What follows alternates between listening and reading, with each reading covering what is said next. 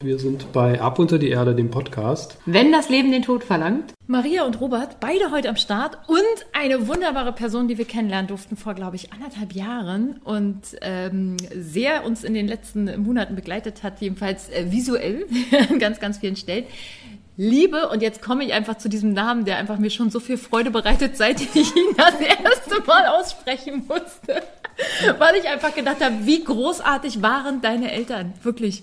Ich finde sie wirklich großartig. Liebe Tinker Bella, herzlich willkommen im Podcast von Ab unter die Erde. Äh, vielen Dank. Zum Thema Namen können wir ja äh, nochmal ein anderes Gespräch führen. Es ist tatsächlich äh, ja mehr oder weniger zufällig äh, so gekommen. Ich freue mich auch sehr, ins Gespräch zu kommen mit euch. Es war eine ganz, ganz große Freude, euch kennenzulernen. Ich überlege jetzt, ja, es ist tatsächlich schon eine ganze Zeit her, dass wir uns getroffen haben. Ne? Ja. Mhm. ja, ja umso schöner. Ja, also nur damit ihr es wisst, wo, wo haben wir, wir haben uns kennengelernt beim, ähm, eigentlich hat die Tinker, ihr habt uns eingeladen, das war total Genau, wir haben euch hochoffiziell eingeladen zum Hospiz- und Palliativtag und ihr wart eine ganz große Bereicherung, das hören wir auch heute noch. Tatsächlich vermutlich das erste Bällebad in der Geschichte äh, der Lübecker Hospizbewegung. In, Sarg, in, diesem, in diesem Thema, genau, genau. im Sarg.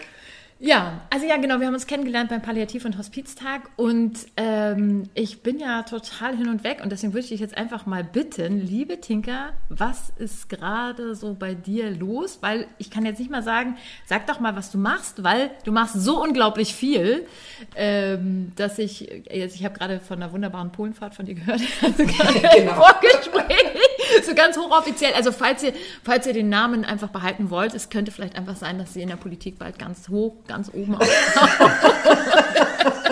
Genau, das nächste Ziel ist Bundespräsidentin, aber davor ähm, ja, mache ich einfach ganz viele wunderbare Dinge und, und, tatsächlich Dinge, die mir allesamt am Herzen liegen, ähm, beruflich und ehrenamtlich und ganz besonders ehrenamtlich, das ist ja unser gemeinsamer Kontext, bin ich sowohl Vorsitzende der Lübecker Hospizbewegung, in dieser Funktion dürfte ich euch ja auch hochoffiziell einladen, ähm, darf wunderbare Veranstaltungen besuchen, Menschen kennenlernen, bin immer tatsächlich primär auch aus der Begleitung gekommen. Also das heißt, das ist was, was mir wirklich viel, viel bedeutet, auch nach wie vor, nach vielen Jahren.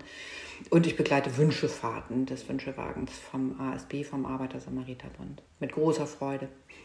Genau. Du ah, bist aber, du darfst noch mehr sagen. Du bist, also die, die liebe Tinker, also, wenn ihr jetzt, wenn ihr nicht wisst, wer Tinker Bella ist, dann googelt sie. genau, ja, was ist, ist tatsächlich das, also was ich, was ich sehr gerne mag, also ich, ich mache tatsächlich alles, was ich mache, gerne. Ich komme aus der Personalentwicklung, ich bin der Gleichstellung, ich bin als Gleichstellungsbeauftragte tätig. Und wenn ich an irgendwas so richtig viel Spaß habe, dann schreibe ich Bücher darüber. Genau. ja, die liebe Tinker hat auf jeden Fall das ein oder andere Buch oder das dritte vielleicht auch schon jetzt inzwischen geschrieben. Ich glaube, es ist ganz frisch, oder? Dieses Jahr rausgekommen? Nee, Letztes Jahr? Das letzte ist tatsächlich das kleine Übertrauer. Also ich hatte, hatte angefangen äh, mit, mit Fachbüchern, habe dann irgendwann gemerkt, dass es total schön ist, Bücher zu schreiben. Und habe dann äh, mit, mit dem Sterbethema weitergemacht. Mhm. Das letzte ist von der Trauer. Ja, mhm. genau. Und du machst das, was du da tust beim Palliativ- und Hospiztag tatsächlich ehrenamtlich. Und das ist ja, ja gigantisch, ehrlich gesagt, ja. weil ich ja. habe ja nur schon alleine diesen äh, Kongress erlebt, ähm, wo du ja äh, beschäftigt warst über Wochen hinweg ähm, an ganz vielen unterschiedlichen Punkten. Aber jetzt erzähl uns doch mal ganz kurz, wie bist du da hingekommen? Du hast gerade schon kurz angerissen, du bist aus der Begleitung gekommen. Was hast mhm. du, warum? Wie, wie hat es dich dahin getrieben? Also ich glaube, es gab, gab gar keine große Chance, da nicht hinzukommen. Mein Stiefvater ist gestorben, jetzt muss ich sagen, relativ jung, also tatsächlich, ich glaube, diagnostiziert mit 49 oder 50. Mit 51 am Lungenkarzinom irgendwie verstorben. Das war in den 90er Jahren, Mitte 90er Jahre. Ähm, und wir haben ihn zu Hause begleitet also ich wusste damals noch gar nicht, dass es sowas wie, wie Palliativmedizin gibt. Äh, wir haben auf dem Dorf gewohnt in der Nordheide, also da war auch nichts mit, da kommt dann mal irgendwie äh, das Palliativ-Care-Team, sondern da kam dann irgendwie wirklich so eine Gemeindeschwester irgendwie mit dem Fahrrad vorbeigefahren. Der Hausarzt war ein Freund von uns, der uns da sehr, sehr gut und sehr eng begleitet hat. Und wir hatten einfach wirklich so gar keine Vorstellung davon, wie das ist irgendwie mit, ja, mit, mit Tod und Sterben. Natürlich schon, da gab es schon den einen oder anderen Fall innerhalb der Familie oder auch im Freundesfamilienkreis. Aber wie das ist, jemanden wirklich zu begleiten in dieser Zeit. Also nicht zu sagen, irgendwie, okay, da geht jetzt jemand ins Krankenhaus und irgendwann erhalten wir mal den traurigen Anruf, äh, wir müssen ihnen da was mitteilen. Sondern zu sagen, nee, wir machen das mal so gut wie wir können. Und im Nachhinein muss ich mal denken, mein Gott, Ich glaube, wir konnten es nicht besonders gut. äh, mit, dem, Naiv, mit dem Wissen oder? von heute, denke mit dem Wissen von heute würde ich auch ungefähr alles anders machen. Äh, aber wir haben es so gut gemacht, wie wir es damals konnten. Und wir haben es einfach geschafft. Wir sind als Familie unglaublich eng miteinander gewesen, auch wirklich zusammengewachsen. Ähm, haben, haben diesen Menschen, den wir alle unglaublich mochten, ja, bis zum letzten tatsächlich begleiten dürfen. Also es war, war ein totales Geschenk. Mhm.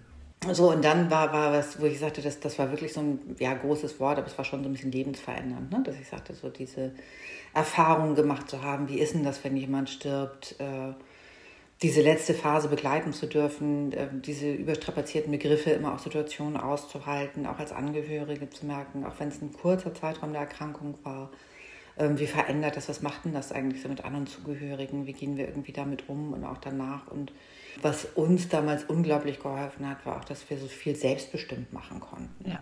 Äh, so auch was, was die Beisetzung dann anging. Ne? Und das ist was, wo ich auch denke, ich habe ähm, so viele, jetzt sowohl privat als auch im Zuge des Ehrenamtes Beisetzungen gesehen und denke mal, es ist ein, eine so unglaubliche Chance für alle Beteiligten, äh, wirklich nochmal wunderbare Erinnerungen zu schaffen und, und was ganz, ganz Wesentliches, äh, ja, eine, eine, große Chance einfach zu haben, auch was den Trauerprozess irgendwie angeht, wenn es eine, eine gut begleitete, eine individuelle äh, Beisetzung irgendwie geben darf. Und das war bei uns damals auch so. Also es war eine, eine, eine, Seebestattung, die irgendwie wirklich so komplett so lief, wie wir das wollten. Es war äh, dramatisch mit schlechtem Wetter und vielen Wellen und ich möchte jetzt nicht in die Details gehen, wie viele Personen irgendwie über der Reling hingen, aber es, es war für uns einfach wirklich so, dass wir auch nach vielen, vielen Jahren uns da immer noch wirklich gut dran erinnern können. Ja.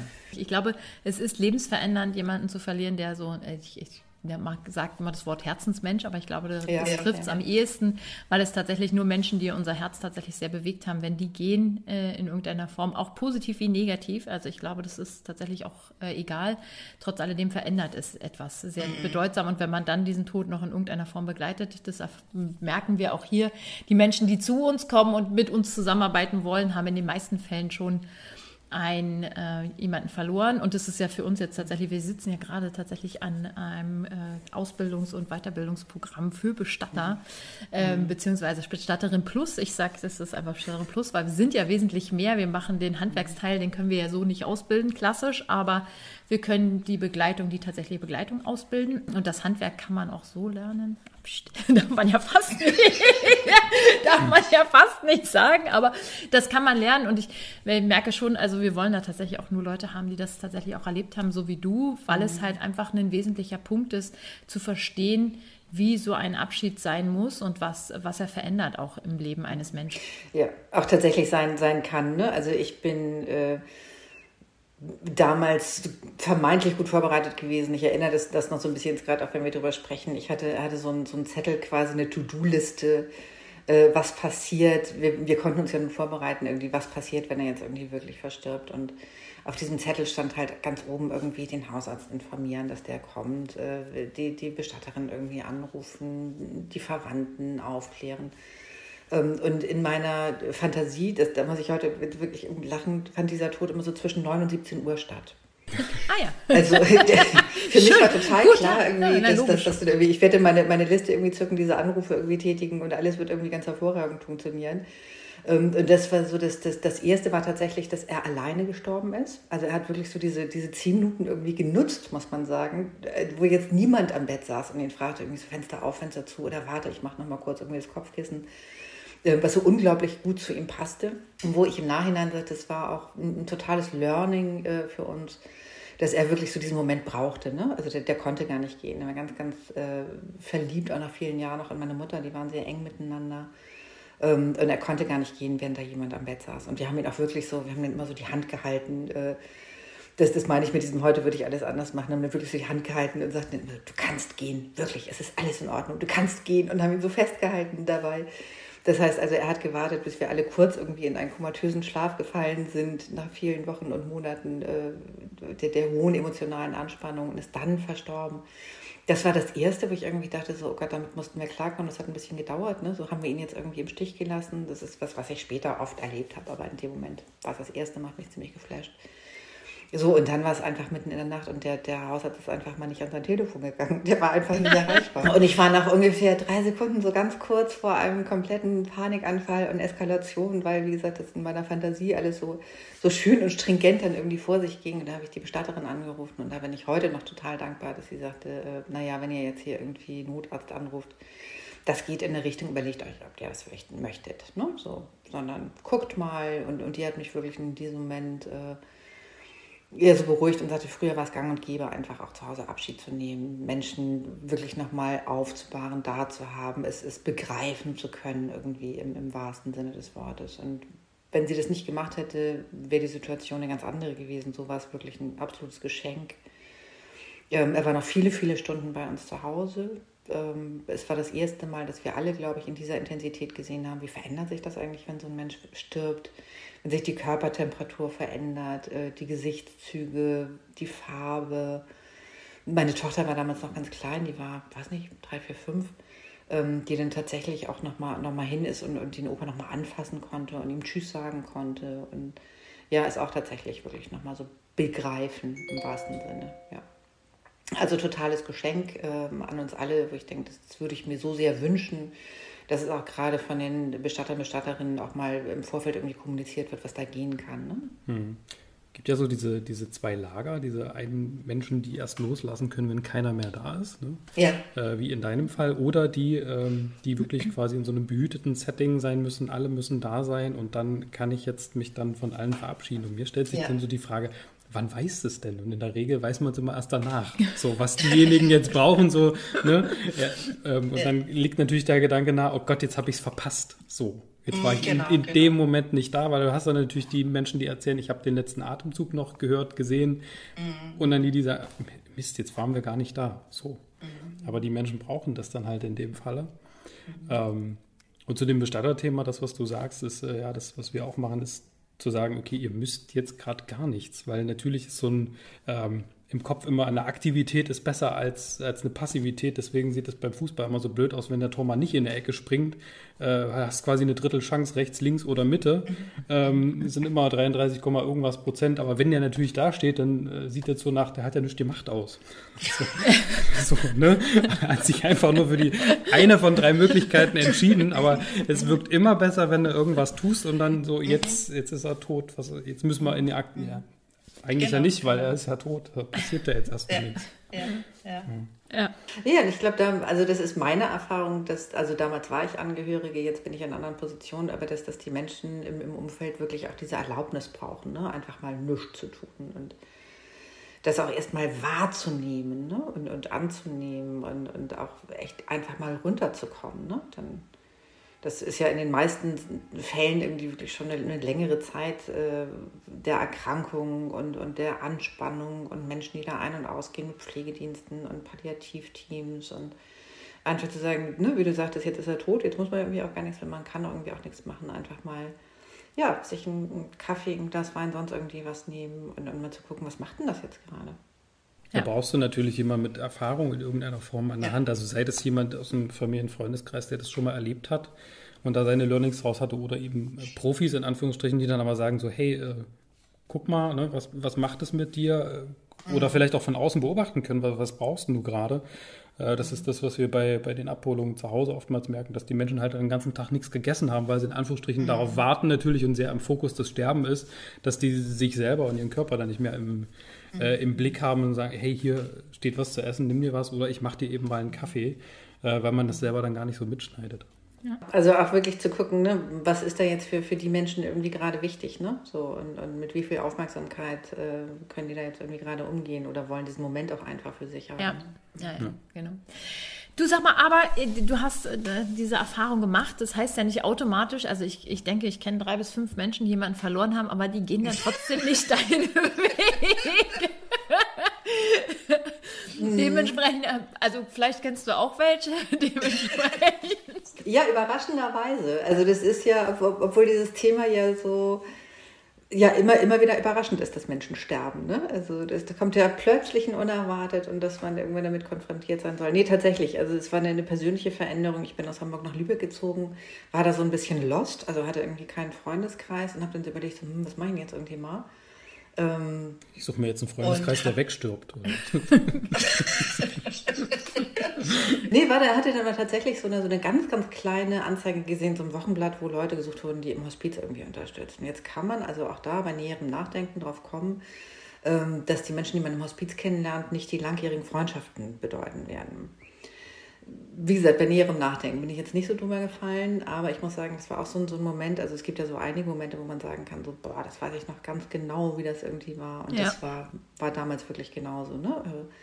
Und ich hatte eine total verkehrte Vorstellung davon, wie das irgendwie sein wird. Ne? Also da in, in dieses Hospiz zu gehen. Äh, und äh, was, was das jetzt mit meinem Leben irgendwie machen wird und so, ne? Und so wirklich so der Klassiker, ich sitze irgendwo am Bett und lese den kleinen Prinzen vor und so. Ja, ja, schön. Also ich hatte, hatte eine ganz genaue Vorstellung davon. Und die war auch total schön und mir war leider total falsch.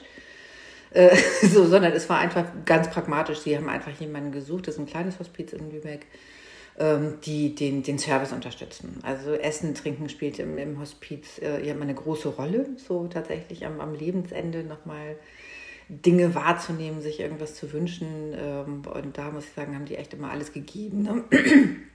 Lieblingsgerichte nochmal zu machen oder äh, wenn es um eine Mundtrockenheit ging, zu sagen, nee, das musste nicht dieses, dieser super unangenehme ähm, künstliche Speichel sein, der nach Zitrus schmeckt, sondern da kann man irgendwie auch einfach mal einen Cola-Eiswürfel nehmen oder einen, Weißwein-Eiswürfel oder was auch immer. Äh, damit dann halt einfach irgendwie den, den, Mundraum zu befeuchten.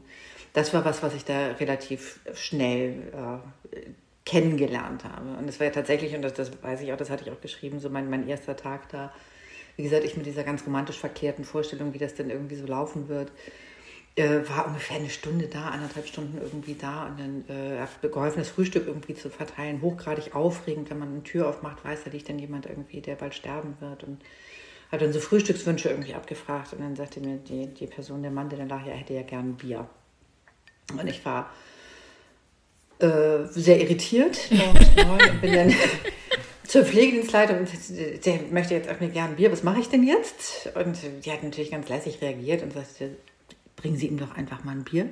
und dann bin ich, bin ich völlig aufgeregt irgendwie durch dieses wirklich winzig kleine Hospiz, also sieben Zimmer, acht Zimmer, irgendwie zurückgelaufen, habe dann irgendwie das Bier gesucht und den, den, den Kühlschrank und das Glas und bis ich dann irgendwie alles zusammen hatte, dann irgendwie wieder zurück in das, in das Gästezimmer ähm, dann ist mir jemand auf dem Weg begegnet und sagte, ähm, der Herr ist gerade eingeschlafen. Und ich stand dann war so, oh Gott, völlig fassungslos, der erste Tag. Und ich habe es jetzt vermasselt und er hat das letzte Bier seines Lebens nicht bekommen, weil ich so lange gebraucht habe und fühlte mich also wirklich so, so falsch und so ungeeignet irgendwie für all das, was ich gemacht habe. Und dann sage ich, was mache ich denn jetzt? Äh, und dann sagte die, naja, stellen Sie es am besten in den Kühlschrank und geben Sie ihm, wenn er wieder aufgewacht ist. äh, das, das war auch so eine Erfahrung, wo ich sage, ich bin total dankbar dafür, die gemacht zu haben, weil auch einfach diese Sprache ja so sehr direkt ist. Ne? Und der wird jetzt also nicht irgendwie verblümt, irgendwie, äh, die, die Oma ist irgendwie von uns gegangen oder so, ne? Oder äh, die Mama kommt nicht wieder, sondern die Menschen sterben und dann sind sie gestorben und dann sind sie auch tot. Ja. Und das finde ich auch, also das, das hat für meine Wahrnehmung ähm, eine Menge gemacht, auch für die Menschen, mit denen ich dann umgehen durfte, Dinge auch tatsächlich so zu benennen. Und was ihr sagtet, auch gerade mit Kindern, ähm, denen, die nicht irgendwie diese, ja, die, diese Panik vor dem Einschlafen auch damit zu implementieren. Ne? So, da ist jemand eingeschlafen, kommt nie wieder und irgendwann stehst du am, am Sarg oder an der Urne oder bei einer Seebestattung. Ähm, also auch zu gucken, Worte haben eine totale Macht. So, ja. Und was macht es, wenn, wenn du es nicht so benennst? Ja. Oder auch diese, diese Endgültigkeit. Und ich glaube, es hat ja immer noch sehr, sehr viel Spielraum zu sagen, was danach passiert. Was passiert mit so einer Seele? So kommt da irgendwie noch was? Oder äh, ich ertappe mich ja immer noch dabei, in den Himmel zu gucken und zu sagen, ach, da sind jetzt aber Leute, die äh, auf mich acht geben oder mich ganz behütet fühle in besonderen Situationen. Also das ist ja was sehr, sehr Individuelles. Hm. Ja. Auf jeden Fall. Mhm. Das, äh, wo du das gerade mit Essen sagst, musste ich dann denken, als, als ich noch als Therapeut tätig war, ist das ja so in, in Pflegeheimen ist es ja ähnlich. Das ist das Einzige, was so ein bisschen den Tag strukturiert, je nachdem, wie viel die Leute dann noch können, ja. ähm, wie viel von der früheren Person, sage ich mal, noch übrig ist, weil das ist das, was ich, in, wie gesagt, vielen Pflegeheimen erlebe, die, das hast du halt teilweise Hausfrauen, also je nach Generation, aber früher waren das ja klassischerweise die Hausfrauen, die quasi den ganzen Haushalt besorgt haben und dann sind die da und äh, kriegen die Wäsche gemacht und zusammengelegt und haben quasi den ganzen Tag nichts zu tun, außer zu warten auf Mahlzeiten, auf vielleicht einen Arzttermin oder irgendeine Beschäftigung, aber ansonsten warten die äh, auf Mahlzeiten und oder aufs Sterben. Mhm. mehr oder weniger bewusst oder unbewusst. Und das ist natürlich, mhm. dadurch kriegt das, glaube ich, auch so einen, so einen großen Stellenwert. Weil äh, in einem Hospiztag hast du noch ein bisschen mehr eine Selbstbestimmung. Im Pflegeheim hast du so Menü A oder B zur Auswahl. Äh, Im Hospiz ist das ja zum, äh, zum Glück dann noch ein bisschen besser. Ähm, aber ja, das glaube ich so, der, der Einflussbereich wird halt viel, viel kleiner. Im Gegensatz zu früher, ich konnte noch rausgehen, ich war noch mobil. Ich habe mir mein Bier selber geholt oder ich habe halt irgendwie, keine Ahnung, eine Stunde am Späti da das Bier getrunken oder mit meinen Freunden gequatscht. Das ist halt dann, fällt ja dann mehr und mehr weg. Obwohl ich mal sagen muss, also ich war ja schon, als wir in Schleswig-Holstein waren, ihr habt uns eingeladen und das hat ja schon, macht ja schon eine Aussage sozusagen. Und wir hatten ja auch, ihr hattet ja auch ein bisschen Kritik, habt ihr auch, glaube ich, für bekommen, mhm. den einen oder anderen. Und es saßen ja auch sehr kritische Menschen bei uns in den Workshops, ähm, was ich äh, tatsächlich genossen habe, weil ich äh, schon noch das Gefühl habe, es ist wichtig, dass wir tatsächlich das nochmal sprechen, äh, also auch nochmal besprechen, warum wir diesen Weg gewählt haben. Und ich verstehe auch vollkommen, dass das nicht jedermanns Weg ist, so. Mhm. Ähm, aber tatsächlich, trotz alledem, habe ich das Gefühl, gerade in Lübeck und wahrscheinlich auch durch deine Erfahrung, ich weiß es nicht, aber ihr seid schon sehr aufgeschlossen und ihr habt wirklich genau das, was ich meine, diese direkte Sprache, dieses klare. Das erleben wir tatsächlich nicht in jedem Hospiz, überhaupt nicht. Wir mhm. haben wirklich viele Hospize da komme ich rein und denke, ja, ehrlich gesagt, kannst du hier auch nichts anderes als sterben ähm, weil es einfach so frustrierend ist, so dunkel ist, so kahl gestaltet, so leblos. Und die Menschen müssen eigentlich ja den ganzen Tag vor irgendetwas geschützt werden. Ich frage mich immer, ob man wirklich die Menschen am Lebensende vor dem Leben schützen muss, damit das Sterben dann wirklich funktioniert. Ist das jedenfalls, also wirklich, wir haben Dinge erlebt, ähm, die möchte ich eigentlich gar nicht. möchte ich. Es ist wirklich gruselig, aber dementsprechend muss man ja mal sagen, dieses kleine Hospiz hat ja tatsächlich auch bei dir etwas bewirkt, dieses äh, ganz aufgeschlossene und damit prägt ihr ja euren gesamten Verband gerade. Also ich glaube, es gibt kein richtig oder falsch. Mir persönlich hat es sehr geholfen, diese Erfahrung gemacht zu haben, wirklich über diese praktische Arbeit da über Wochen und Monate einfach ähm, Schnittchen äh, klein zu schneiden, äh, Eiswürfel anzureichen, ja, einfach zu sehen, welche Bedeutung es hat, manchmal auch wirklich einen Geruch einfach wahrzunehmen, ne? wenn die Menschen gar nicht mehr essen konnten, wirklich es trotzdem zu kochen, genauso liebevoll einfach zu garnieren, hinzustellen und zu sagen, so guck mal, das ist es. Oder wenn, wenn der Schluckprozess nicht mehr, äh, nicht mehr gegeben war, zu sagen, okay, kaus und, und, und spuck's einfach aus, einfach um, um diese wirklich nochmal dieses, dieses Mundgefühl zu haben, diesen Geschmack nochmal zu haben. Das hat einen großen Stellenwert. Ähm, wir bilden ja aus in der, in der Hospizbewegung ähm, die, die Ehrenamtlichen. Die Motivation ist immer ganz unterschiedlich und das ist auch ein ganz wichtiger Prozess im Vorfeld, wirklich diese Auswahlgespräche zu führen.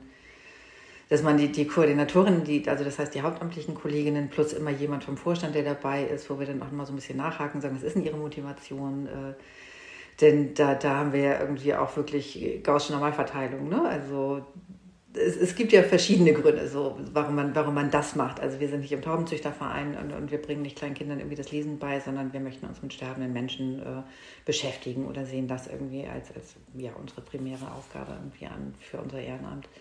So, und da dann irgendwie auch zu gucken, was ist denn die Motivation dahinter und was ist wirklich irgendwie für die anderen oder was glaubst du dir damit abzuholen, das ist was ganz, ganz äh, Wichtiges, was ganz Wesentliches. Da genau hinzugucken, um dann auch tatsächlich zu sagen, das ist eine Ausbildung, die sehr anspruchsvoll ist, äh, wo wir Zeit und auch tatsächlich Geld natürlich irgendwie in diese Menschen irgendwie investieren, sagen so, wir möchten dann wirklich für beide Seiten verhindern, irgendwann festzustellen, dass es gar nicht funktioniert. Mhm. Ja. Da ist ja unter anderem auch ein Praktikum involviert in, in diesen Ausbildungspart, äh, wo sie in ein Alten- oder Pflegeheim gehen, da tatsächlich eine Bezugsperson haben, für mehrere Wochen da Besuchsdienste machen und auch dieses Abschied nehmen einfach schon mal ein Stück weit lernen. Ne? Auch zu sagen, so, und jetzt gehen wir irgendwie auch wieder, jetzt ist dieser Zeitraum beendet, auch denn das ist ein Riesenthema irgendwie mit der Abgrenzung. Ne? Dann, ich bin seit vielen, vielen Jahren ehrenamtlich tätig und einfach diese Erfahrung auch, dass du nicht mit jedem Menschen mitsterben kannst. Ne? Ja. Mhm. ja. Da weißt du im Pflegeheim, wenn der oder die Praktikantin kommt, äh, ich bin bald dran. Die üben, die üben jetzt an mir. ja, ähm. schönes Bild, schönes Bild, danke, jetzt habe ich Bilder im Kopf. Aber komm, jetzt, also jetzt mal äh, Butter bei den Fische. Was waren denn schon mal so richtig, äh, so richtige Gründe, die du auf jeden Fall abgelehnt hast, sofort? Ja, Fällt dir da was ein? Ich bin jetzt rechts und links beim Gauss, ja. Was sind so die Extreme? Genau, tatsächlich irgendwie so, äh, ach, meine, meine Mutter ist gerade gestorben. So, da gehen bei uns allen irgendwie so ein bisschen die Alarmglocken an. Ähm, oder äh, ich, ich habe so viel Schönes irgendwie zu geben. Da muss ich sagen, jetzt nichts gegen Vorurteile, wenn sie stimmen. Häufig Frauen äh, die sich da so, so ein bisschen berufen fühlen, irgendwie in der Lebensmitte nochmal irgendwie was mit Klangschalen oder so irgendwie zu machen. Ähm, also da muss man, muss man tatsächlich gucken, weil es ja auch viel, also ich glaube, man braucht schon, ich freue mich über jede, jede junge ähm, Kollegin oder Kollegen, die, die das macht. Also ich war damals auch relativ jung. Ähm, das ist toll, das ist ein totaler Mehrwert. Auf der anderen Seite glaube ich auch, ein jedes hat seine Zeit. So, und Menschen beim Sterben zu begleiten, das braucht auch eine, eine, gewisse Lebenserfahrung. Das muss jetzt keine große sein. Also wir sagen jetzt nicht irgendwie, okay, 50 plus, fangen wir an mit euch zu sprechen, sondern freuen uns wirklich auch über viele junge Menschen, aber müssen schon gucken, dass es auch eine Lebenserfahrung gibt und auch dieses, dieses Aushalten von, von Gerüchen, äh, von Geräuschen, von, von Situationen ähm, und auch wirklich immer wieder dieses Abgrenzungsthema. Ne? Ja, wobei das ist äh, so ein bisschen die Krux beim Ehrenamt. Ne? Dafür brauchst du halt äh, Zeit und Geld in Anführungsstrichen. Genau, und da genau. bietet sich natürlich sowas wie Ruhestand, Rente etc. an. Ja, ja, ja. Ein bisschen Quadratur des Kreises, aber wir haben wirklich fantastische Ehrenamtliche, ähm, die mit so unglaublich guten Ideen irgendwie auch kommen. Also der, der ein sehr, sehr geschätzter Kollege, der mich damals auch bei meinem ersten Tag da begleitet hat, Olli, ähm, der ist so ganz, weil du sagtest, irgendwie Norddeutsche, ne? Wir sind ein bisschen direkt, wir machen jetzt auch gar nicht so viele Worte, also die meisten von uns, ich schon. Und Uli sagte zum Beispiel mal, dass, dass Männer und Frauen nach seiner Wahrnehmung ganz anders trauern. Und ne, während Frauen dann irgendwie auch gerne besprechen und, und das für sich irgendwie im Kontakt klären, ähm, ist es bei Männern da halt irgendwie so, dass die, dass die eher in, in so was sehr Schweigsames irgendwie verfallen. Und auch gerade so die jetzige Generation der Witwer äh, häufig auch noch eine, eine, Frau zu Hause hatte, die wirklich klassische Hausfrau war. Das heißt, also sie sind auch völlig überfordert mit so ganz, ganz äh, ja, täglichen Dingen irgendwie des Alltags. Und Uli dann zum Beispiel mal gesagt hat, er macht eine Kochgruppe für Witwer. Mhm. Ja. Und das heißt, heißt Kochen für Witwer äh, und, und ist was, was wirklich phänomenal läuft seit vielen, vielen Jahren. Ich will jetzt nicht sagen, irgendwie die, der, der Dauerbrenner irgendwie ist. Ja, aber das wird immer wieder angenommen. Also die kriegen dann ihre laminierten Rezepte, eine Tupperdose, eine Tasche, in der sie alles mitbringen können, treffen sich dann da einige Male und wissen irgendwie, okay, ich habe das gleiche Schicksal.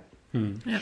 ja, cool. Und über dieses gemeinsame Tun, Robert, das ist irgendwie auch gesagt, es ist immer besser, was zu tun, als nichts zu tun, äh, da zu stehen, zu schnippeln, zu kochen, zu essen, äh, den Rest irgendwie in, in der Tupperdose nach Hause tragen zu können. Das ist was sehr, sehr Verbindendes.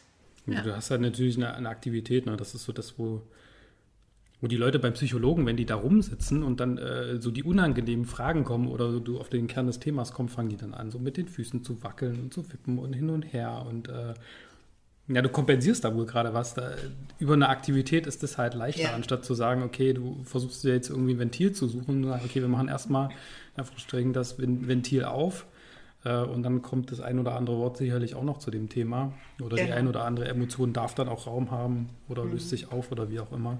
Was ich festgestellt habe, ist, es, es gibt so eine Kategorie Witwer, äh, die fangen dann an, sehr, sehr technisch in Beschreibungen zu sein und versuchen dann sehr genau und das alles kühl und nüchtern zu beschreiben. Und dann mhm unendlich viele Worte sozusagen. Also ein mhm. Thema unendlich lange zu drehen, was äh, gefühlt keinen Inhalt hat und dann aber es ist alles gut, es ist schon okay so und merkst du, mhm. nee, ist es gerade nicht, aber das mhm. ist dir noch nicht bewusst. Mhm. Genau, und wir lassen das jetzt auch mal so stehen und du musst jetzt auch nicht sagen. Ne? Ja, das, das finde ich ein, ein, großes, also es war so, so, ein großer Lerneffekt und tatsächlich zu sehen, äh, wie unterschiedlich Menschen sind im, im Leben, im Sterben, in der Begleitung. Ähm, wir haben auch wirklich ja ein, ein, ein tolles Portfolio auch an Ehrenamtlichen, auf die wir zurückgreifen können, die ganz unterschiedliche Dinge auch bedienen, so von ihrer Persönlichkeit her. Ähm, das ist bei uns der Sache der Koordinatorin tatsächlich zu gucken, was ist denn da ein Perfect Match? Also es ist ja eine, eine Partnervermittlung quasi auf Zeit. Ähm, zu gucken, braucht es ja jetzt jemanden, der oder die wirklich nochmal so eine, so eine Aktivität da irgendwie reinbringt. Äh, wird da jemand zum Schachspielen gesucht? Geht es primär um die Entlastung der Angehörigen?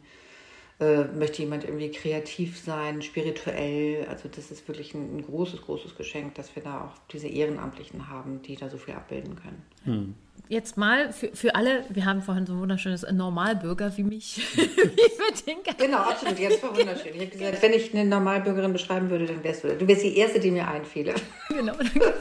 danke, danke. Ähm, genau, nee, aber ohne Quatsch. Wenn ich jetzt früher gehört hätte, also bevor ich mich mit alledem beschäftigt hätte, es gibt da einen Palliativ- und Hospizverband. Selbst wenn ich jetzt äh, begleitet hätte jemanden, wo ich wüsste jetzt irgendwie, keine Ahnung, XYZ in meinem Umfeld würde sterben. Oder aber ich hätte da vielleicht Lust. Ich könnte jetzt mir nicht vorstellen, dass ich mich tatsächlich an den direkt wende. Wer ist in diesem Palliativ- und Hospizverband? Also wen, wen trifft man da? Was, was kann man so machen? Und ähm, wofür steht ihr im Endeffekt? Mhm. Also der, der Hospiz- und Palliativverband ist ja tatsächlich nochmal was, was sehr höher gestellt ist. Wir oder ich in, in Person jetzt für die Lübecker Hospizbewegung sind ein kleiner Teil des Ganzen dieses Verbandes. Also es gibt unterschiedliche AkteurInnen, die da tätig sind. Ähm, es gibt das stationäre Hospiz in, in Lübeck. Ähm, es gibt uns als Hospizbewegung schon sehr, sehr lange. Ähm, wir begleiten ambulant und auch in, in Heimen und oder anderen Gegebenheiten, wo die Menschen irgendwie sind. Ähm, wir arbeiten im engen Kontakt mit, mit Ärzten, Ärztinnen, also alles, was mit diesem Palliativthema zu tun hat und ganz besonders auch äh, mit dem, bei uns, also in Lübeck ist es der Travebogen, das heißt also auch nochmal so ein, so ein ähm, Palliativ-Care-Team, die auch tatsächlich unglaublich viel zu diesem Thema anbieten, also wo MedizinerInnen ähm, vor Ort sind, die diese gesamte ähm, ambulante Palliativversorgung abbilden können, die mit interdisziplinären Teams arbeiten, die eine eigene Akademie haben, ausbilden, weiterbilden. Ähm, das ist ein sehr, sehr gutes Netzwerk. Also insofern, ähm, wenn jemand erkrankt oder klar ist irgendwie, okay, da wird es jetzt irgendwie äh, auf absehbare Zeit einen Todesfall geben oder eine Verschlechterung der Situation, immer mal gucken, was im hausärztlichen Bereich da als, als Ansprechpartner ist oder im Zweifel wirklich schlicht und ergreifend eine Suchmaschine anschmeißen und mal zu gucken. Und was mir ganz, ganz wichtig ist, mal irgendwie wirklich auch frühestmöglich. Also das ist so ähnlich wie mit, ich setze mich nicht mit dem Thema meiner Bestattung auseinander, weil ich möchte es ja nicht beschwören ne? und ich sterbe ja eigentlich auch nicht. Und äh, wo ich denke, das, das ist ja so toll in dem Moment, wo du es irgendwie nicht brauchst, das ist ja, weiß nicht, wie ein, wie ein, wie ein Ersatzreifen oder so. Ne? So einfach zu wissen, so wenn irgendwas ist, dann habe ich es da und dann kann ich es halt auch selbstbestimmt machen. Und das gilt in den Bereichen, die ich da abbilden und begleiten darf, umso mehr tatsächlich zu sagen, Mensch, guck doch mal, ne, wie ist denn jetzt hier mit Patientenverfügung und, und wisst ihr denn eigentlich, wie ihr beigesetzt werden möchtet? Und wir sind ja nun, also du, nun natürlich als die totale Normalbürgerin. Ja, danke. Ähm, Nochmal. genau, nur weil ich irgendwie auch so, so ein bisschen Mittelmaß äh, mit dem Thema beschäftigt. Ich weiß, dass es, äh, wenn, wenn ich irgendwo auf eine Party gehe, wo Leute sind, die, die mich irgendwie nicht so kennen, also es ja ungefähr zwei Themen gibt, mit, ich, mit denen ich sofort irgendwie alleine dastehe. Das eine ist irgendwie, ich bin Gleichstellungsbeauftragte, das andere so in meiner Freizeit begleite ich sterbende Menschen. Ähm, das war's, ne? Also du bist einfach so ein richtig, also, also die Party, die Partymaus, die absolut, ab, ladet sie ein, also, wenn ihr die Menschen nicht mehr wiedersehen wollt. so, wie ich sagen muss, das hat ein bisschen gedauert, weil ich auch am Anfang wirklich, das hat mich so geflasht, diese Erfahrung, die ich da machen durfte, auch, auch mit meiner eigenen Ausbildung als Ehrenamtliche. Also ich war wirklich so, äh, ich hatte, hatte so einen ganz großen Drang, irgendwie auch Menschen das mitzuteilen, wie wunderschön das irgendwie ist und musste dann irgendwie wirklich feststellen, so ist echt nicht so jeder Mensch Thema. So, Komisch, sterben. oder? Ganz seltsam. Ja. Spannend wird es, so. wenn du die beiden Themen verwechselst. genau, nochmal da ins Gespräch gehen. Äh, so, aber tatsächlich dieses, dieses Frühe, und das ist was, was wir auch als Hospizbewegung als eines unserer absoluten Ziele haben, tatsächlich dieses Thema Tod und Sterben mal wieder dahin zu bringen, wo es hingehört, wirklich echt so in die Gesellschaft und in die Mitte der Gesellschaft. Und ähm, ne? niemand von uns wird vermutlich irgendwie sterben, aber man, man weiß es ja nicht ganz genau. Also insofern, ähm, ja, tatsächlich mal zu sagen, es hat eine Normalität zu sagen, die möchten eigentlich beigesetzt werden. So, und ich habe das, mir ist es total wichtig, ich habe es mit meinen Kindern, mit meiner Familie, ähm, ich habe schon, ich muss irgendwie auch so eine etwas morbide Arbeit, äh, Ader haben. Ich weiß, ich schon immer irgendwie auch so Listen geschrieben habe für meine Beisetzung, dass da so viele Lieder gespielt werden sollen. Ich erinnere mich, dass ich als Kind mir immer vorgestellt habe, wie das sein wird, wenn ich, wenn ich sterbe, also gerade wenn ich Stress hatte oder so, und ich dachte, so, und ihr werdet so traurig sein, wenn ich mal Das habt ihr jetzt erfunden. ja, aber ich konnte mir das so richtig vorstellen, wie denn da alle stehen und weinen, die jetzt gerade so ungerecht irgendwie zu mir waren. Hm. Ja, verstehe ich. Ich wollte immer wegrennen. Das ist auch, ja, genau, ja. So, so, ist es. Ja, Habe ich aber nie So, gemacht. und deswegen finde find ich das total toll. Also diese, meine, meine Musikwünsche ändern sich irgendwie mal von Zeit zu Zeit oder so, ne? Aber mh. oder auch so letzte Wünsche, ne? das ist ja das, was ich auch gesagt habe, ähm, dass ich den, den Wünschewagen da begleite. Ne? ich auch denke, das ist so, so ein unendlich schönes Projekt, äh, was ja ganz, ganz wörtlich zu nehmen ist, also letzte Wünschewagen, äh, wo ganz, ganz viel möglich ist. Ähm, ja, einfach, ich war jetzt gerade vor, vor einigen Wochen ähm, einmal auf der, auf der Hochzeit eines Sohnes, also da haben wir den, den Fahrgast begleitet der an der Hochzeit des Sohnes ähm, teilnehmen wollte. Zwei Wochen später war ich in Jagel auf dem Flugplatz, weil eine äh, Frau so totaler Top Gun-Fan war und sagte irgendwie, boah, ich möchte wahnsinnig gerne mal diese Jazzstaaten sehen. Äh, wir waren auf Beisetzung, Familienfeiern, Fischbrötchen essen, ähm, Hafenrundfahrten, Helene Fischer-Konzerten. Also es gibt nichts, was es nicht gibt. Da wird einfach unglaublich viel möglich gemacht. Ähm, spendenfinanziert, ehrenamtlich möglich gemacht. Und auch da ist es so, dass einfach eine unglaublich hohe Zahl, ich müsste die Koordinatoren fragen, ich glaube wirklich fast die Hälfte der Fahrten nicht realisiert werden kann, weil die Fahrgäste sich im Vorfeld so verschlechtern oder tatsächlich versterben. Also insofern ist das so mein Wunsch und deswegen freue ich mich über eure, also zum einen natürlich total über unser Gespräch und euch zu sehen, aber auch über das, was ihr macht, einfach diese Öffentlichkeitsarbeit, äh, ja, um zu zeigen, was da alles möglich ist. Mhm. Ja. Was ich jetzt festgestellt habe von einem äh, guten Freund von mir, ist äh, tatsächlich jetzt kürzlich, letzte Woche, die Mama verstorben. Was mich mhm. wieder in die Situation gebracht hat, dass ich mich fühle, wie als hätte ich noch nie mit dem Thema Kontakt gehabt. So, mhm. weil ich wusste nicht, dass sie krank ist. Bin jetzt so völlig überrascht und äh, fühle mich jetzt in dieser, äh, also was ich dann so bei anderen immer wahrnehme, und die so, was machst du denn jetzt? Mhm. So, weil wir haben halt nie drüber geredet mhm. und jetzt stehst du dann da und du so, hm, was, kann, kann, ich ihm jetzt was Gutes tun? Wie ist denn jetzt die richtige Ansprache? Und weiß der Fuchs was? Also ich kriege das vielleicht noch besser hin als äh, jemand, der so gar nicht so einen Kontakt hat mit dem Thema. Aber jetzt fühle ich mich tatsächlich so, ja, wie so ein blutiger Anfänger in Anführungsstrichen, mhm. so mit der Situation tatsächlich wieder so ein Stück weit äh, überfordert und überrannt von dem mhm. Thema. Und denke so, ah ja, stimmt. Hm. Kann ich tatsächlich äh, total gut nachvollziehen, weil es auch ja jedes Mal wieder anders ist. Und das ist mhm. das, was wir tatsächlich auch feststellen, dass es einfach jedes Mal wieder anders ist und jeder der zu uns kommt und egal wann sie zu uns kommen, manchmal ist es ja tatsächlich, also wir haben tatsächlich relativ viele Menschen, die sich mit uns in Verbindung setzen, ganz kurz abchecken, Mhm. Ähm, was könnt ihr möglich machen, was macht ihr möglich und wie könnte es laufen? Und dann hören wir über viele Monate hinweg nichts mehr, also gar nichts mehr. Und dann kommt der Anruf wie, jetzt ist es passiert oder wir stehen mhm. kurz davor. Also es ist tatsächlich so, dass die Leute einfach nur ganz kurz uns kennenlernen wollen, ganz kurz wissen können, mhm. ähm, macht, macht ihr das, seid ihr wirklich so? Ähm, und dann aber quasi auch wieder Abstand nehmen können, um sich tatsächlich auch noch die letzten Monate quasi frei davon bewegen zu können. Das mhm. finde ich tatsächlich sehr spannend. Hm. Ich habe noch mal eine Frage an dich und zwar, also wir, Robert und ich, machen das ja, also für alle ganz großes Geheimnis, wir machen das ja nicht nur. Ab unter die Erde ist ein mein Herzensprojekt gewesen, sozusagen. Robert ist mit eingestiegen, aber es gibt ja noch etwas, was mich außerdem noch beschäftigt in meinem Leben. Dementsprechend, wir haben jetzt schon auch bei unserer, bei unserer Ausbildung, bei unserem Ausbildungsprogramm wollen wir eigentlich den Augenmerk tatsächlich auf Quereinsteiger, die das nicht nur machen, legen, weil wir halt glauben, dass das tatsächlich eine gute Mischung ist. Du hast, machst es die ganze Zeit im Ehrenamt, du hast immer mhm. die Balance zwischen dem einen und dem anderen. Würdest du denken, dass es tatsächlich der beste Weg ist oder denkst du, es ist eigentlich beides völlig okay? Also, also für mich ist es so, jetzt muss man natürlich auch sagen, dass das Ehrenamt, also ich meine, das ist mehr Amt als Ehre, ne? so finde ich schon. Also ehrenamtliche Arbeit, das ist erstmal irgendwie primär Arbeit. Ähm, aber es ermöglicht natürlich irgendwie auch Dinge. So. Und wir hatten jetzt gerade ähm, Einstellungsgespräche für eine, für eine dritte Koordinatorin in der, ähm, in der Hospizbewegung der Geschäftsstelle. Und auch da ähnlich wie bei den, bei den Personen, die sich für so eine ehrenamtliche Tätigkeit beschäftigen, immer die Frage der Motivation. Mhm. Ähm, aber auch weißt du eigentlich genau, was, was dein, deine Aufgabe da ist. So, und wir könnten nicht, also das, das ist so ein, so ein bestimmtes Konstrukt, wir sind ehrenamtlicher Vorstand, haben hauptamtliche Koordinatorinnen ja, mit, mit allen Herausforderungen irgendwie dazugehören. Ähm, die Koordinatorinnen machen wirklich diesen ganz, ganz wichtigen Job irgendwie quasi des, des, des, des Matchings. Also ich sagte, ich komme auch aus der Personalentwicklung quasi das Matching. Hau ruhig. Hau raus.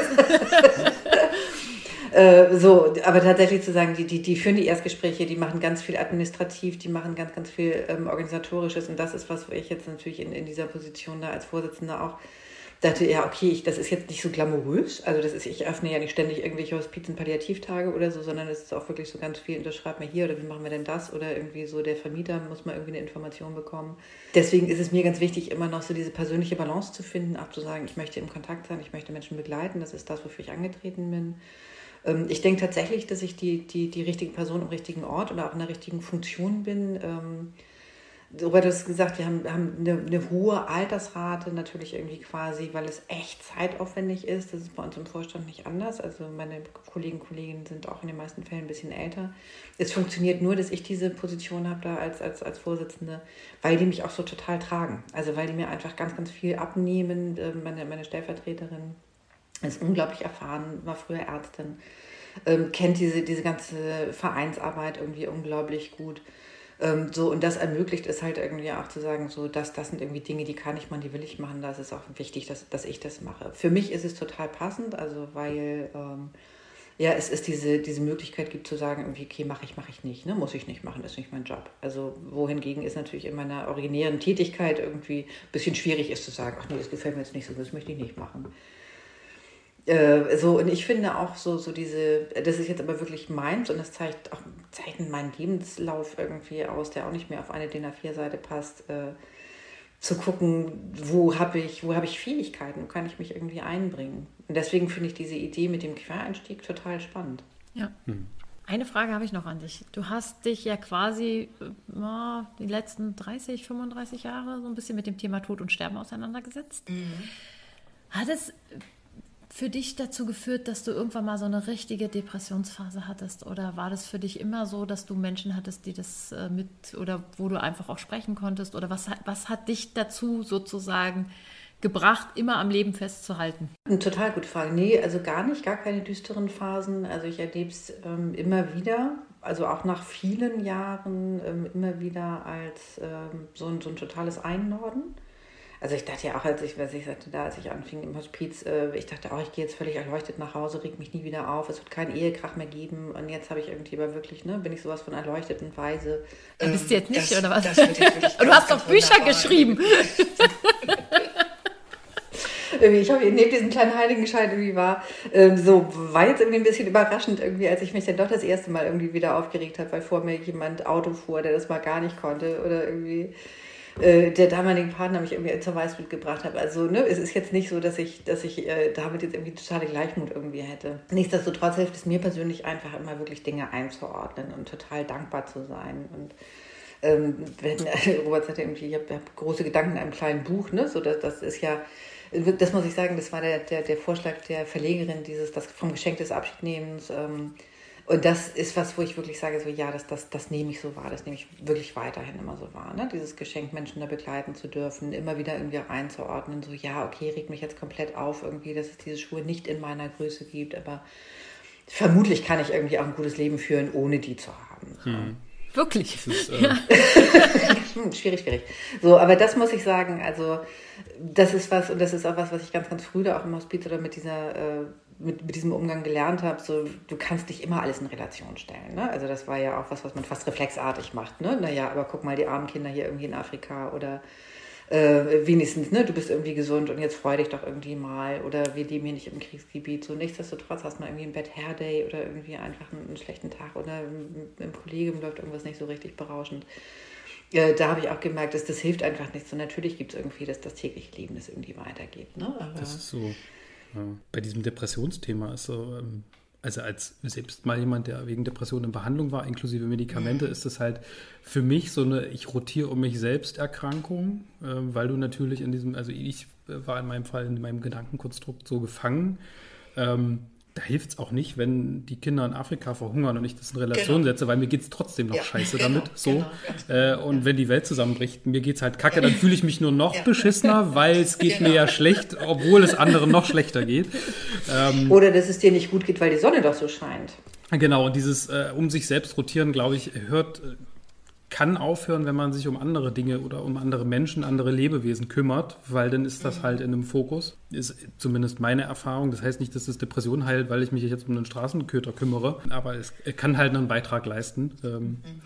Und das Zweite ist, weil du sagst weise, habe ich letztens einen Witz gehört. Jetzt. Nee, pass auf. Robert versucht sie da mit Humor. Ich versuche, ich, ich, ich, übe mich im Humor. Nein, es, ist, es stimmt ja nicht ganz. Also wer, wer Robert ein bisschen kennt, er hat schon eine gewisse Form. Also er ist manchmal lustig. Ich erzähle den jetzt nur nach, der ist nicht von mir. Jemand findet die Wunderlampe, reibt daran und dann kommt natürlich der Genie. Und dann äh, gibt es äh, ja drei Wünsche bekanntlich und dann äh, der erste Wunsch ist, ach, ich wäre gerne weise. Ich guck, das ist aber ein komischer Wunsch. Na gut, gib mir mal zehn Minuten. Kommt nach zehn Minuten wieder. Hm, ah, okay, deine Eltern sind jetzt tot. Das ist. Das ist gar nicht nett. Es ist aber sehr, sehr gut, dass du dir erzählt hast, ich könnte sowas nicht bringen. Gut, okay. So, Maria, jetzt krieg mal die Kurve da. Ja, genau, jetzt, jetzt krieg, du, krieg, krieg du doch die Kurve eigentlich. Warum nicht? Du hast den Das war jetzt die Maßnahme gegen Depression. Lachen hilft da auch. Ah, das So. da hast Ja, du gehört. Ja, ja nee, okay. also da, da, da denke ich, also bin ich wirklich null Expertin für, weiß ich gar nicht. Äh, Also wie gesagt, ich persönlich kenne es nicht. Ich glaube, dass es mir auch hilft, mich in so einem Gleichgewicht einfach zu halten. Ne? Und wie gesagt, das ist jetzt auch nicht so, und das muss man auch mal sagen, ähm, dass, dass wir, ich glaube, da spreche ich für alle Kollegen und Kolleginnen, ähm, auch immer die, die Menschen, die wir begleiten, irgendwie fantastisch finden oder auch die anderen Zugehörigen. Ne? Also auch da muss man einfach gucken, so das ist wie mit dem Verlieben, das kannst du nicht erzwingen. Ne? So stimmt da jetzt irgendwie die Chemie oder ähm, in den meisten Fällen, wie gesagt, wird da ja gut drauf geguckt, so auf die, auf die beiden Seiten, auf die beiden Menschen. Ähm, aber auch Familie kannst ja nichts machen, ne? Also auch Familie der, der Sterbenden, so, wenn die einfach anstrengend sind. Und da muss man auch ein bisschen auch gucken, wie man das so verarbeitet. Also ich hätte mir das ja tatsächlich, also wenn ich jetzt, äh, keine Ahnung, zehn Jahre zurückdenke, fünf Jahre zurückdenke, hätte ich mir wahrscheinlich nie vorstellen können, tatsächlich äh, mal als Bestatterin tätig zu sein und da, das tatsächlich diese Arbeit als Geschenk ansehen zu können, weil ich einfach so unglaublich wunderbare Menschen kennenlernen darf. Und ich habe das ja noch ein tolles Geschenk, dass ich ja die Menschen selbst nach ihrem Tod noch kennenlernen darf. Also eigentlich, wenn du denkst, deine Wirksamkeit hört auf mit dem Tod, ähm, habe ich das Geschenk, dass ich äh, das tatsächlich nochmal so kennenlernen darf und diese Menschen halt tatsächlich auch nochmal zeigen darf nach ihrem Tod in, in all ihrer Vielfalt. Und das ist was, was mir unglaublich viel bedeutet, ähm, was ich gar nicht erwartet habe. Und ähm, ich aber schon auch merke, trotz alledem, dass ich immer wieder den Ausgleich brauche. Und das finde ich ganz lustig, dass du das sagst, weil ich, mir ist ja gerade so dieser Umgang mit dem verstorbenen Körper sehr wichtig, der ja gerade in, in Deutschland ja doch auch oft noch sehr stiefmütterlich behandelt wird und wo wir in meinen Augen einfach auch so ein bisschen zu wenig ähm, wertschätzend mit umgehen. Ja, wir können darüber reden, das ist ja, ist ja nur noch die Hülle und da ist ja nichts mehr drin und bedeutungslos. In der anderen Hinsicht wurde diese Hülle lange Zeit geliebt und hat jemanden beherbergt, der einfach sehr, sehr wertvoll war. Und ich habe aus irgendeinem Grund ein ganz großes Problem damit, wenn man mit dieser Hülle nicht anständig umgeht. Komischerweise vielleicht nicht, sondern eigentlich für mich selbstverständlich. Ähm, und äh, aber ich muss das auch immer in Relation setzen, trotz alledem. So ist das jetzt okay, dass ich mich darum kümmere, oder wäre es nicht wichtiger, sich um hungernde Kinder zu kümmern?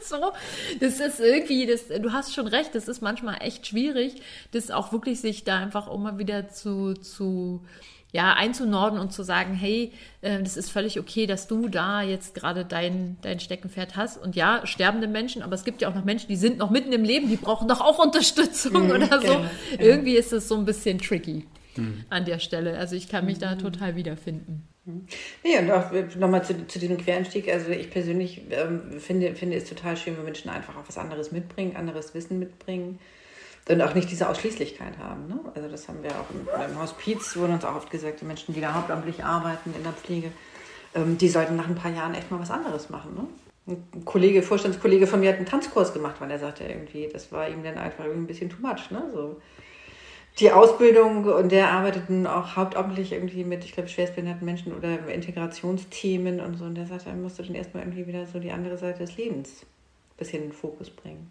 Ja. Ja, das ist halt, also so Brüche im Lebenslauf, dass das eine Qualifizierung sein kann, äh, da sind wir, glaube ich, in dem Land noch nicht ganz so weit. Ähm, Obwohl. naja, also Ja.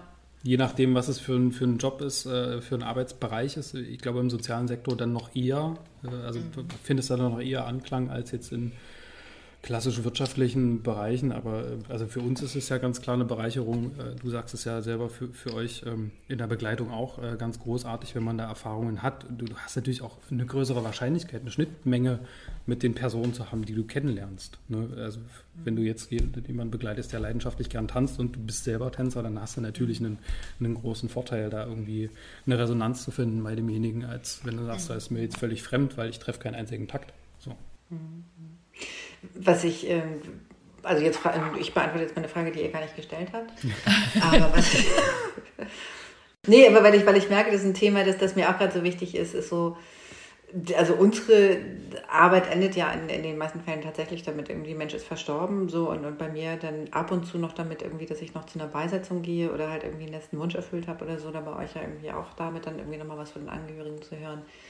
Was ich merke, was in den letzten Jahren auch bei uns, auch in unserer Tätigkeit als Hospizbewegung mehr in den Fokus rückt, sind auch die Trauernden. Ja. Ähm, und da, also ich, ich kam jetzt tatsächlich über diese, diesen, diesen Blick mit, mit, mit Brüchen im Lebenslauf und Personal irgendwie drauf, weil das auch was ist, was ich finde, was in der, in der Gesellschaft und auch im Arbeitsleben null Akzeptanz findet. Null. Ähm, so, und ich glaube, das ist was, wo wir als Gesellschaft echt noch Potenzial haben zu lernen. Ne? Wie gehen wir mit trauernden Menschen um? Und das ist ja auch irgendwie wirklich so unglaublich individuell. Ähm, was, was da jetzt irgendwie gewünscht wird. Ne? Du sagtest, das sprichst du jetzt deinen Freund irgendwie an, kochst du dir eine Suppe, ähm, nimmst ihn in den Arm, lässt ihn in Ruhe, so das, das steht ihm ja irgendwie auch nicht auf die Stirn geschrieben. Ne? Aber das ist eine Erfahrung, die ich gemacht habe, nun auch aus, aus eigener Trauererfahrung. Äh, nichts ist so schlimm wie nichts tun. Ja. Und das finde ich unglaublich verletzend. Ne? Ja, ja. Ich habe tatsächlich gerade einen Artikel bei LinkedIn darüber geschrieben, genau zu diesem Thema, zu dem Thema, ähm, dass äh, Tod immer noch auch gerade in Unternehmen halt so totgeschwiegen wird. Dabei ist es ja. so wichtig, einfach weil die, wenn die Leute wiederkommen, für sie hat sich einfach alles geändert. Im Zweifelsfall, ja, je nachdem, ja. wen sie verloren haben, ähm, verändert sich ja alles in deinem Leben. Du nimmst eine Rolle nicht mehr wahr und du hast darüber hinaus noch einfach einen großen Verlust zu verarbeiten. Und wenn dann alles drumherum so läuft wie immer und alles normal ist, kann es manchmal gut sein, aber in den meisten Fällen ist es unglaublich verletzend und äh, wird auch nicht dem gerecht, was dir widerfahren ist. So. Mhm. Und ich glaube, das ist einfach etwas, wo wir tatsächlich auch versuchen, ähm, tatsächlich viel Hilfe zu leisten, wo wir auch immer wieder Schulen, Lehrern anbieten, auch zu sagen, mhm. hey, wenn, wenn die Kinder jetzt wiederkommen, dann äh, ihr könnt uns gerne einladen, wir können gerne mit den Klassenfeuer reden, wir gehen ja auch in Kitas, wir gehen auch in Unternehmen und reden einfach zu diesem Thema darüber, weil es einfach für uns wichtig ist, darüber hinaus äh, quasi den Menschen klarzumachen, dass uns es alle, uns wird es alle treffen und äh, früher oder später ist es einfach cool, wenn jemand im Zweifelsfall dir auf einem, äh, auf einem Büroflur begegnet und sagt, hey, tut mir leid, so und das meistens reicht das schon, wenn man weiß, der andere, da ist überhaupt was oder wenn derjenige sagt, hey, ähm, ich habe meine Mutter auch vor drei Jahren verloren, wenn du was mhm. brauchst, gerne mhm. oder irgendwas, wo man irgendwie das Gefühl hat, hey, da, da ist, es, ist es nicht vollkommen egal. Wie gesagt, ich habe das schon erzählt, wir hatten eine hier, wir haben eine Abschiedsbar tatsächlich zweimal im Monat, wo wir genau das machen, nämlich trauernden Menschen einen Raum zu geben in einer anderen Form als äh, der klassischen, klassischen Trauercafé.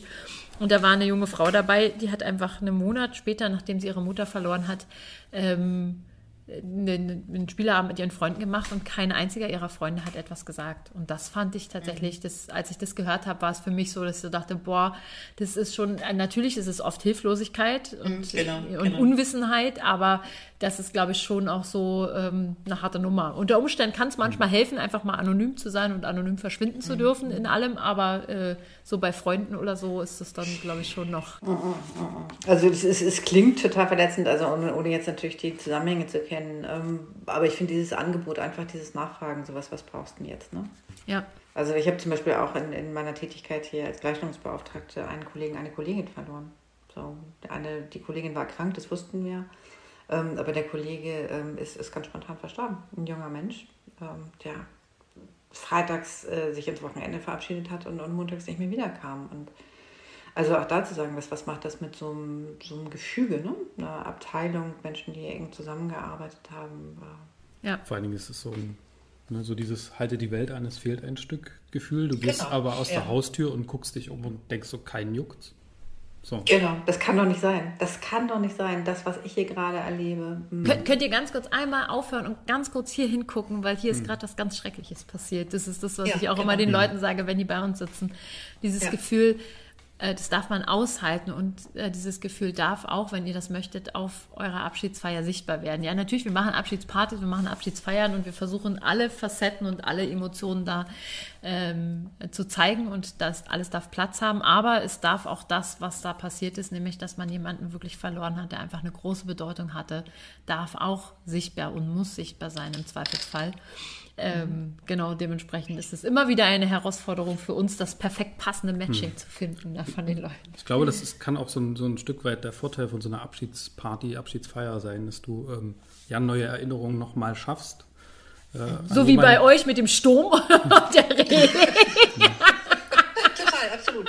es, hat, es hat eine Erinnerung geschaffen, an den ihr alle, ihr alle zurückdenkt. Weil du hast danach, also in meinem Kopf ist es wie tatsächlich, es ist wie so ein Loch danach. Mhm. Das kommt so oder so, ob du jetzt eine, eine, klassische Bestattung hast, die schlimmste Bestattung der Welt oder ob du die tollste Abschiedsparty der Welt hast. Mhm. Danach mhm. kommt einfach dieses so, dann ist halt alles anders und irgendwie geht dann ein Alltag weiter, wie auch immer der aussieht. Mhm. Ähm, aber ich glaube, wenn du nochmal schöne oder einprägsame Erinnerungen schaffst, dann kannst du das mit denen so ein bisschen abfedern. Dann ist es nicht gleich wie so, ein, so eine Wand, sondern dann federt das so ab. Dann sind vielleicht noch irgendwie, keine Ahnung, ob es die Blumen von der Abschiedsfeier sind, die zu Hause sind, oder ein riesengroßes Bild.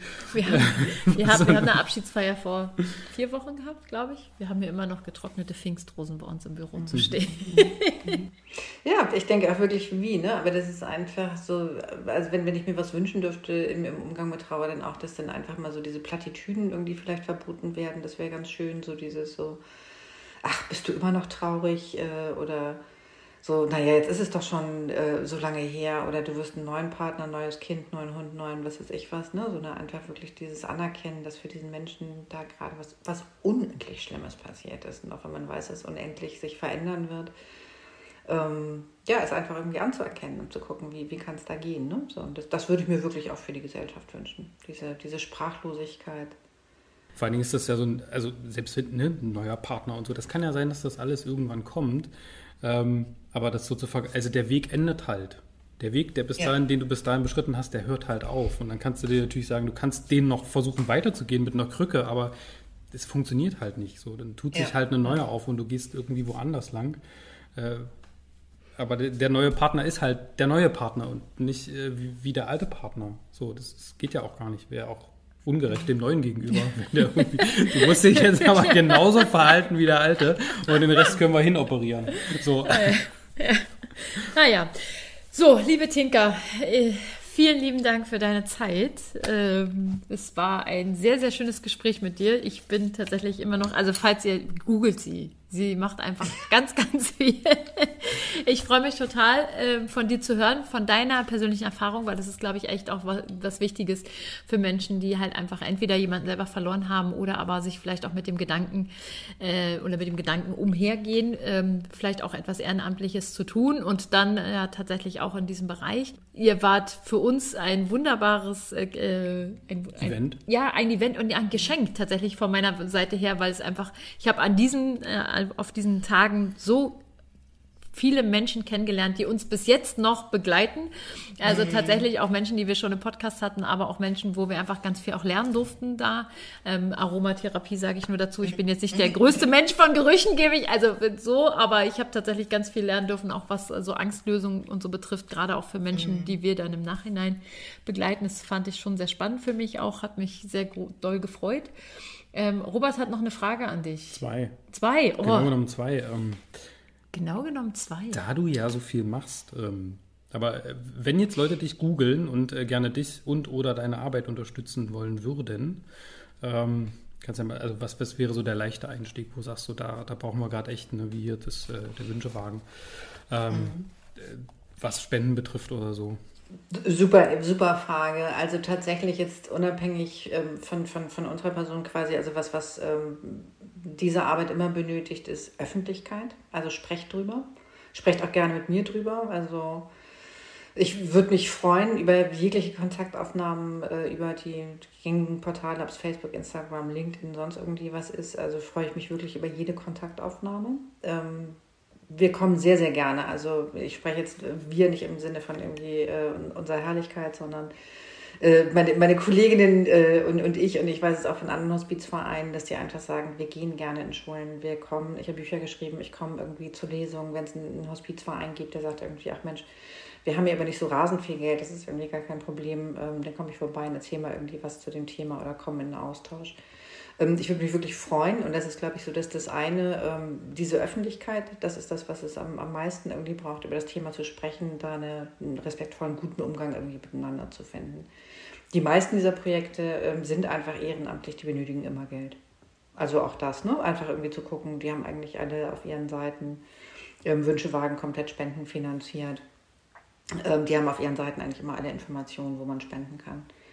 So, und es kann mal irgendwie der, der 80. Geburtstag sein, wo es heißt irgendwie, ach ne, brauche ich jetzt wirklich nochmal irgendwie die, äh, das neue Kaffeeservice oder können wir da vielleicht irgendwie für eine soziale Einrichtung irgendwie was machen? Wir werden die Links hier drunter packen. Was ich, jetzt, was ich jetzt gelernt habe, also ich, ich bin ja, ähm, also bin ja Bestatter und aber auf mhm. der anderen Seite auch Arbeitgeber und ich habe jetzt von von jemandem aus dem Unternehmerumfeld gehört, die ähm, spenden monatlich. Und da dürfen sich mhm. die Mitarbeitenden aussuchen, wo das hingeht. Also die, die haben dann ihre Ideen, schmeißen die in den Lostopf und mhm. dann wird halt gezogen. Ähm, also auch an die Zuhörer, die jetzt sagen, ich kann oder will vielleicht nicht nur mein privates Portemonnaie öffnen, dann haut doch mal eure ChefInnen an ähm, und schlagt mal sowas vor. Ähm, weil auch mhm. da gibt es ja einige Unternehmen, die gerne bereit sind, auch was äh, zu mhm. spenden. Und vor allen Dingen kann man immer den Deal machen, hey, ich, ich wollte im Übrigen das spenden, wollt ihr das selber noch oben drauf packen? Das kommt bei den meisten Arbeitgebern tatsächlich sehr gut an, muss ich mal sagen, mhm. ähm, weil sie dann einfach das Gefühl haben, hey, sie wollen ihre Mitarbeiter auch unterstützen und es käme auch ein bisschen blöd, wenn sie es nicht machen. Deswegen manchmal kommt es ganz gut. und jetzt die, die andere Frage. Jetzt die Frage, die jeder beantworten muss. Die Frage, die, naja, muss. Darf. Natürlich, nein, sie muss. Und gleich gesagt, dü, dü, dü, dü. Die Verbindung ist ganz schlecht. Nein, sie hat es ja schon aufgeschrieben. Sie hat es ja am Anfang schon erzählt, dass sie es schon aufgeschrieben hat. Deswegen, genau. Ich hätte jetzt hier auch nach dem äh, Kontostand oder was weiß ich, ne? du musst die Frage, nein. ähm, du hast vorhin über Musik gesprochen. Äh, was ist denn aktuell so das Lied, wo du sagst, das muss unbedingt auf meiner Bestattung laufen? Ach, da gibt es tatsächlich einige. Ähm, spontan Bob Marley, Three Little Birds. Ganz enge Verbindung äh, mit meiner Familie. Dann, ich bin Hamburgerin, also Hans Albers muss dabei sein. Äh, und ich bin äh, großer, großer Elvis-Fan. Also auch da. Und wie gesagt, ab und zu wechseln die Titel, aber das sind so die, die gesetzten. Ich habe Ich verstehe das, ich brauche auch ganz viele Songs. Kann, einer geht nicht. Das wird eine Party. Also das wird, und, und sie werden mich alle verfluchen, weil ich so einen ganz schlechten Musikgeschmack habe. Das ist mir jetzt schon klar. Äh, aber da müssen sie dann halt einfach alle durch. Du bist ja nicht, du kannst dir den Kritik können sie. Hörst ja im Zweifel dann nicht mehr. Da sind wir wieder bei dem Thema von Finny, werden alle sehr, sehr traurig sein und dann werden sie mich noch ein bisschen verwirrt und sagen, oh Gott, wir sind sehr traurig, aber die Musik hätte ja auch mal anders aussuchen können. Schreibt doch bitte eure Kritik auf Zettel und dann schmeißt ihr den mit ins Grab. Gute Idee. Es wird eine Seebestattung, also da. Oder so. Kleine Schiffchen aufs Meer. Oder du machst es äh, wie der gute Alligator und äh, schreibst dein Lied selber. Äh, das wäre ja. jetzt auch. Guck mal, jetzt hast du, du hast jetzt Bücher geschrieben, du könntest noch dein eigenes Lied schreiben. Und ich habe vorgestern mitbekommen, dass die Tochter von Elvis Presley ja tot ist. Gar nicht. Ja, schon ein bisschen her, ja. Ich weiß, es gibt ja auch immer das Gerücht, irgendwie, dass Elvis tot sei, ne? Glaubt ja auch kein Mensch. Aber ja, ja, das, die, ist, die ist tatsächlich gestorben. Ja. ja. gut, der muss ja dann auf ihrer Bestattung gewesen sein, ne? Musst du mal gesehen haben. ich weiß es nicht. gut, liebe Tinka, vielen lieben Dank für dieses Gespräch. Vielen Dank für deine Zeit und äh, für deine großartige Arbeit. Und ähm, wir freuen uns auf jeden Fall, wenn wir uns endlich mal bald wiedersehen können. Auf jeden Fall. Vielleicht bin ich mal in Berlin und besuche euch. Habt es ganz schön miteinander und vielen, vielen Dank für eure tolle Arbeit. Dankeschön. Danke. Bis dann. Tschüss. Tschüss. Tschüss.